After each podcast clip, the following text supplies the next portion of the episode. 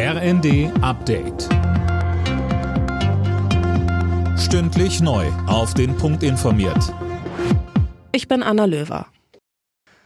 Der britische Premierminister Johnson gerät immer weiter unter Druck. Am Abend wies er die Rücktrittsforderung mehrerer Minister nach einem Krisentreffen zurück. Einen von ihnen, Bauminister Gove, entließ Johnson noch am Abend.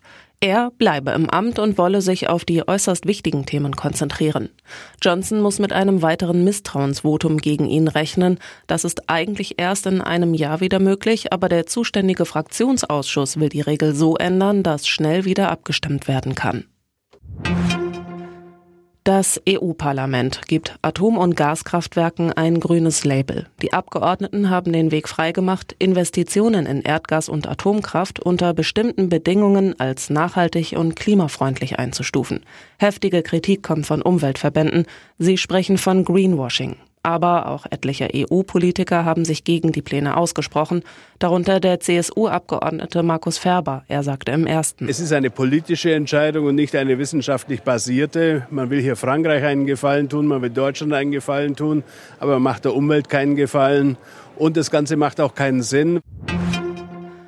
Auf den deutschen Flughäfen könnte sich die Lage schon bald entspannen. Die Bundesarbeitsagentur hat grünes Licht für den Einsatz türkischer Arbeitskräfte bei der Abfertigung gegeben. Philipp Rösler berichtet. Für 2000 türkische Frauen und Männer wird damit die Einreise erleichtert. In etwa zwei bis drei Wochen können sie nach Deutschland kommen. An den Flughäfen sollen sie vor allem bei der Passagierabfertigung, beim Check-in als Fahrer und bei der Beladung von Flugzeugen aushelfen.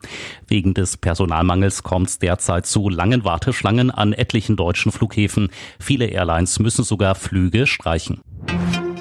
Die Angst vor ausbleibenden Gaslieferungen aus Russland und einer möglichen Wirtschaftskrise drückt den Euro auf ein Rekordtief. Am Nachmittag sagte der Kurs bis auf 1 US-Dollar und 2 Cent ab. Das ist der tiefste Wert seit 20 Jahren.